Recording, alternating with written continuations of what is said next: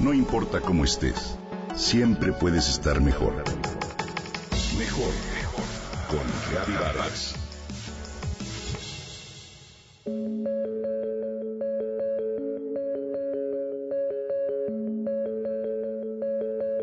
Mi hija llega tan agotada de su nueva escuela que duerme el resto del día. No es normal. Fue diagnosticada como hipersensible a los campos electromagnéticos. Le quiero preguntar, doctora Javas, si puede hacer un estudio sobre la efectividad de los filtros reductores en los salones, le comentó la mamá. Escéptica de que fuera posible, me rehusé a hacerlo.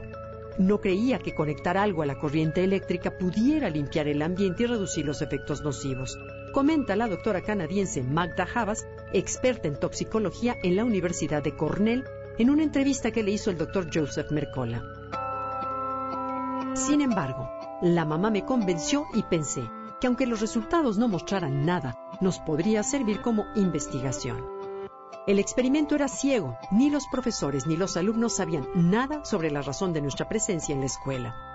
Como no podíamos actuar de manera directa con los niños por respeto a su privacidad, dirigimos las pruebas a profesores y nos enfocamos en el comportamiento del grupo en general además de colocar en cada salón unas cajitas apenas notorias. Medimos el antes y el después del estudio. Cuando finalmente obtuvimos los resultados, me quedé en shock. Cuando hicimos el estudio en 2004, se atribuía hipersensibilidad a los campos electromagnéticos a menos del 1% de la población. Encontramos que la salud de 44% de los profesores mejoró así como el comportamiento de los estudiantes y se redujeron los síntomas asociados con el déficit de atención y la hiperactividad. Lo ignoramos porque no lo entendemos. Muchos no lo queremos ver. Sin embargo, es una realidad que tarde o temprano tendremos que enfrentar. El hecho de ignorar los daños inmediatos en nuestra salud no significa que a la larga no existan la exposición a la radiación de celulares, computadoras, radiofrecuencias, teléfonos inalámbricos, monitores de bebé, enrutadores de Wi-Fi y demás comodidades de la actualidad han creado un nuevo tipo de polución, el electrosmog. Existe mucha controversia respecto a los efectos que tienen los campos electromagnéticos en nuestra salud, en especial en quienes son más sensibles a ellos, como por supuesto los niños, las mujeres embarazadas o las personas enfermas. Si la exposición a ellos fuera ocasional, no habría inconvenientes. El problema es que es constante. Si bien los electrónicos nos facilitan la vida, no somos conscientes de que pueden causar daño en el nivel celular.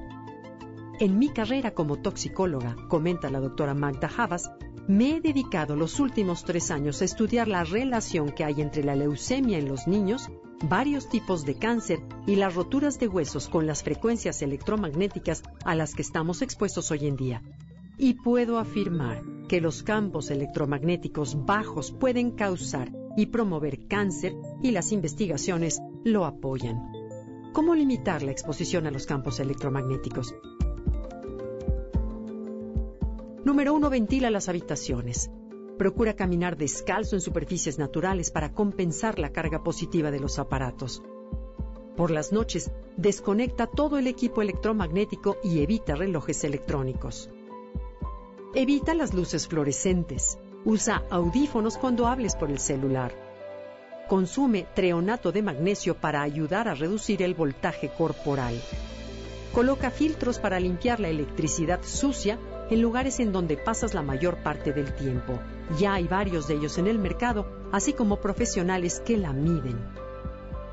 Como todo en la vida, cuidar la salud de este tipo de contaminación depende de saberlo balancear.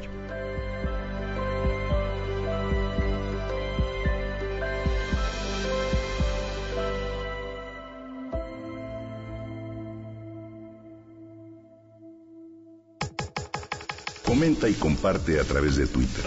Gaby Vargas. No importa cómo estés, siempre puedes estar mejor. Mejor, mejor. Con Gaby Vargas.